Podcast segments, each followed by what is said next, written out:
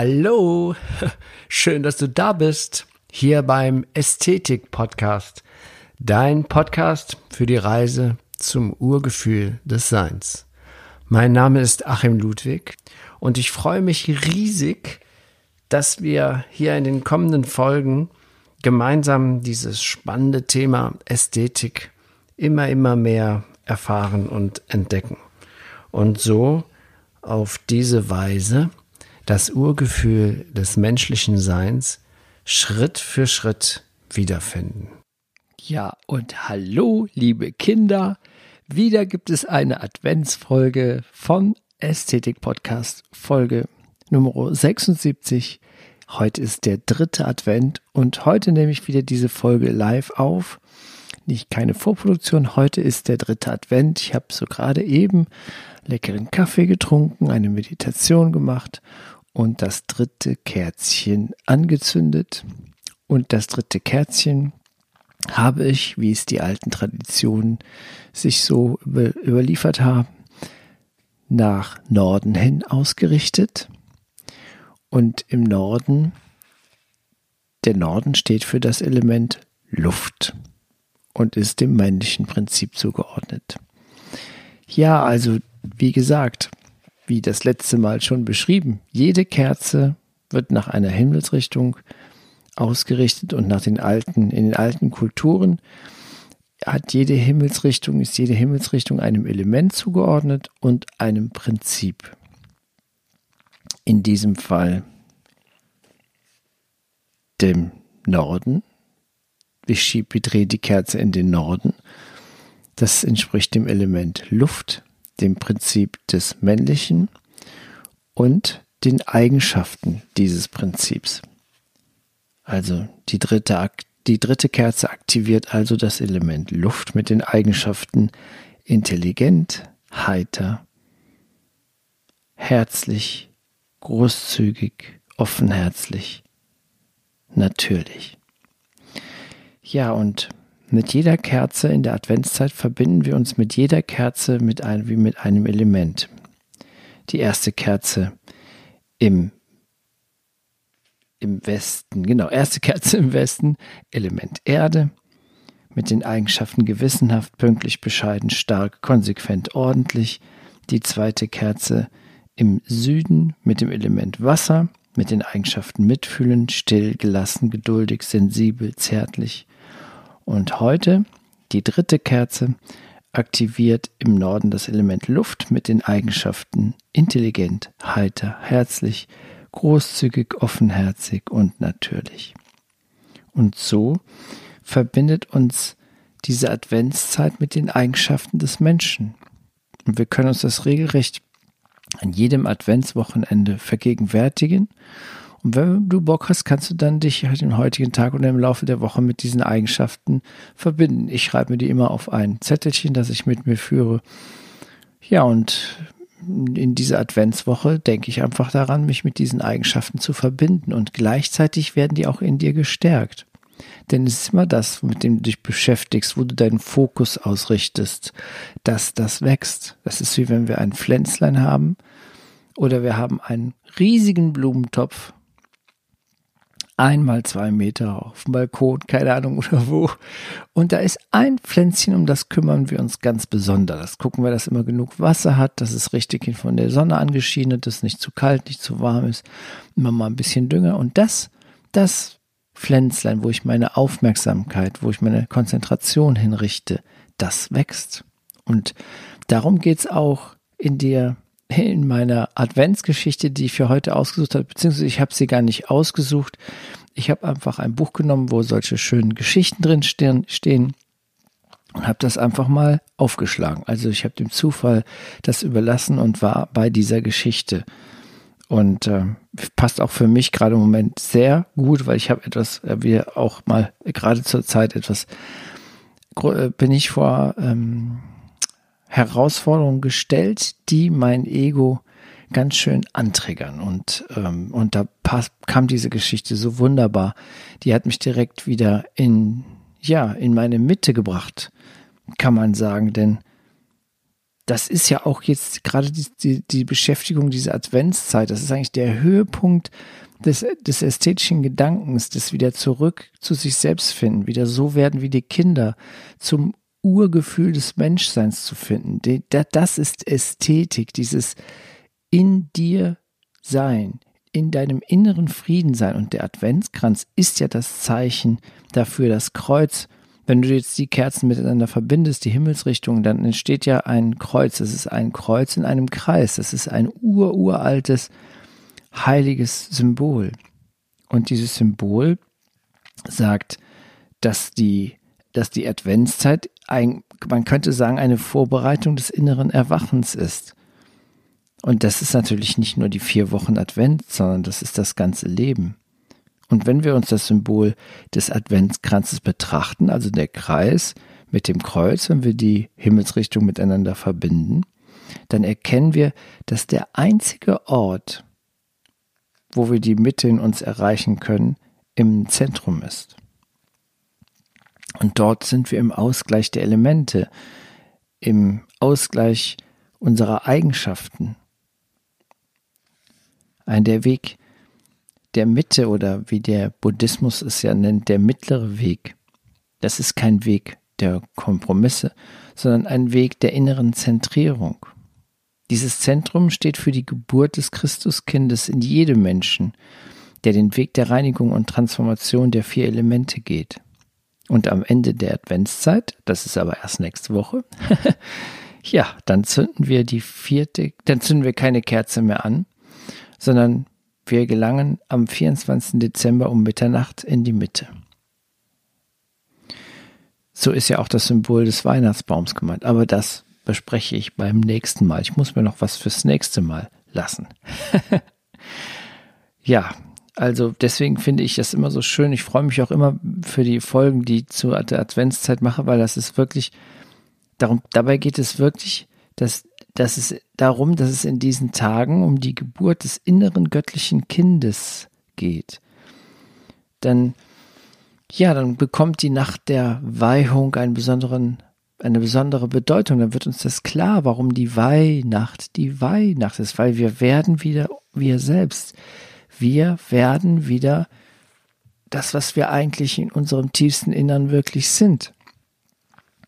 Das, dann kommen wir in das Urgefühl des Menschseins und verbinden uns mit unserem höheren Selbst, wie das eben so wunderbar in den Märchen immer beschrieben wird. Und apropos Märchen, ich komme zu meiner dritten Adventsgeschichte, die ich zufällig entdeckt habe und die so wunderbar passt für mich, für mich vor allen Dingen heute.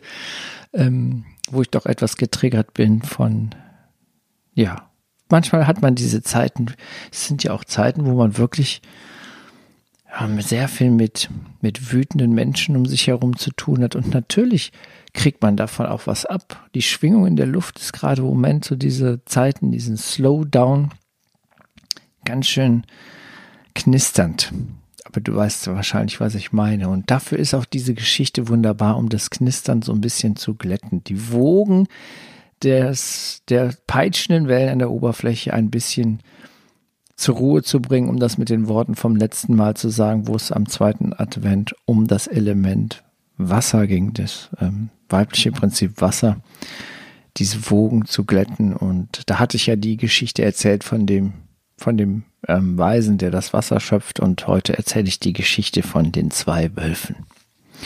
Diese Geschichte ist uralt. Ich habe sie auch in verschiedenen Variationen mal äh, gelesen. Heute lese ich sie aus einem Buch vor, das heißt Magisches Weihnachten von der tiefen spirituellen Kraft des Heiligen Festes von Valentin Kirschgruber. Kann ich auch sehr empfehlen. Die Geschichte von den zwei Wölfen. Unter dem weiten Sternenhimmel unter dem Licht des Ahnenmondes, unter der Decke des großen Geistes saßen Roter Hirsch, der älteste des Volkes, und kurzer Pfeil, der Sohn seines Enkels, am wärmenden Feuer.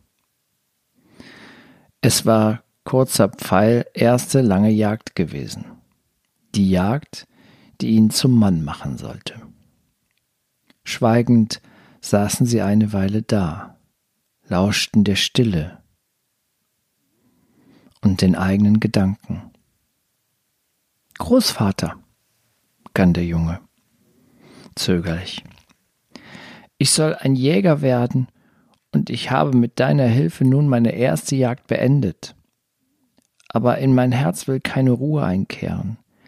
Heiter und fröhlich ging ich mit dir auf meine erste Jagd, doch bald war ich unruhig und traurig, weil ich keine Spuren fand.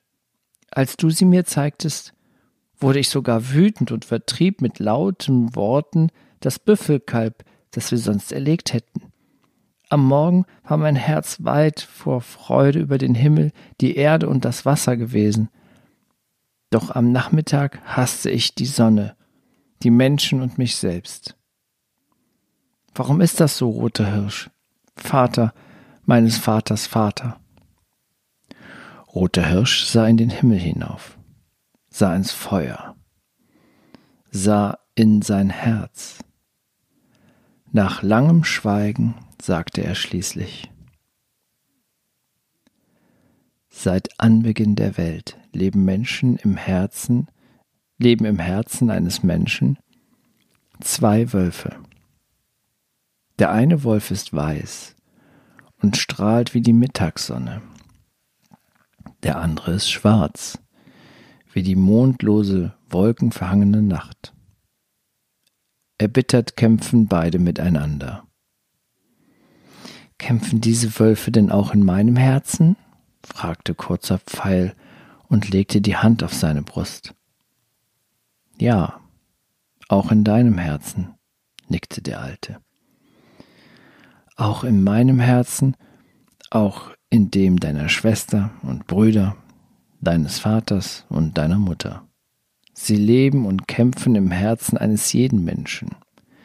Doch die Wölfe unterscheiden sich nicht nur durch die Farbe ihres Fells. Der schwarze Wolf fletscht die Zähne, er droht und knurrt und beißt, er ist rachsüchtig, grausam und gierig. Der weiße Wolf aber ist klug, sanft und liebevoll.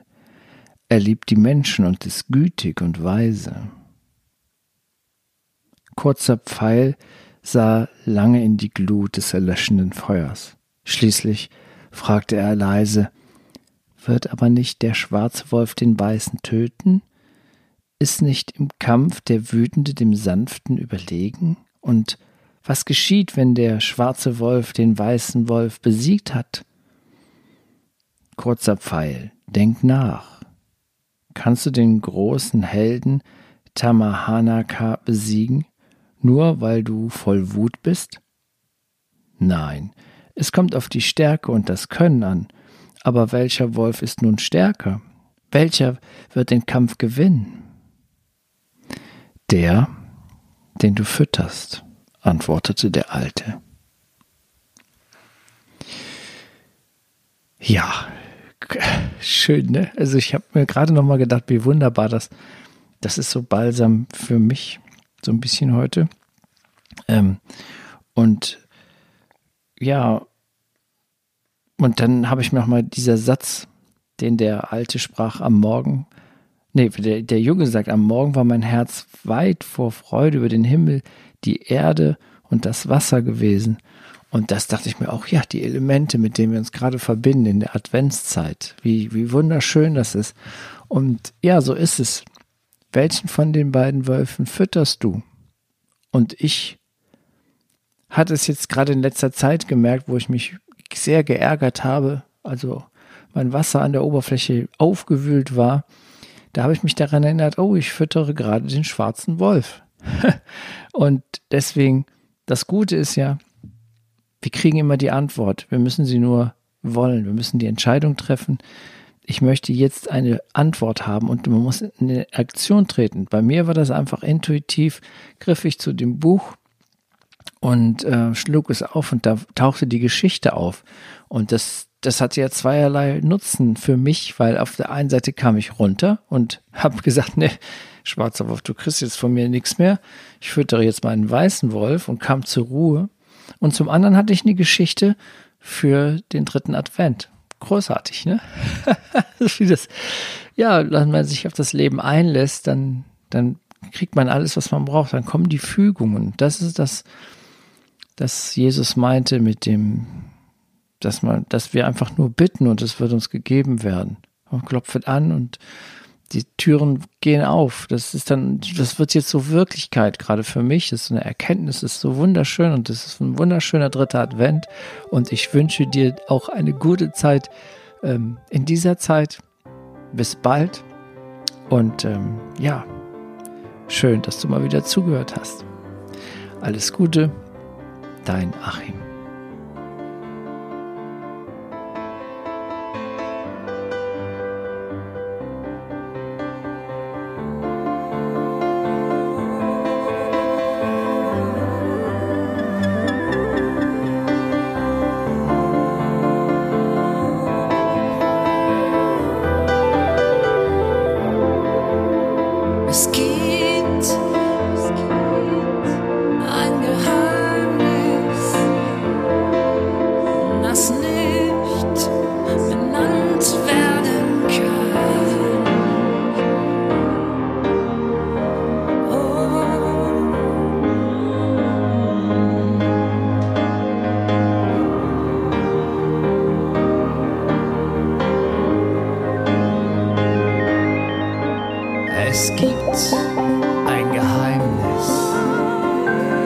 Das nicht benannt werden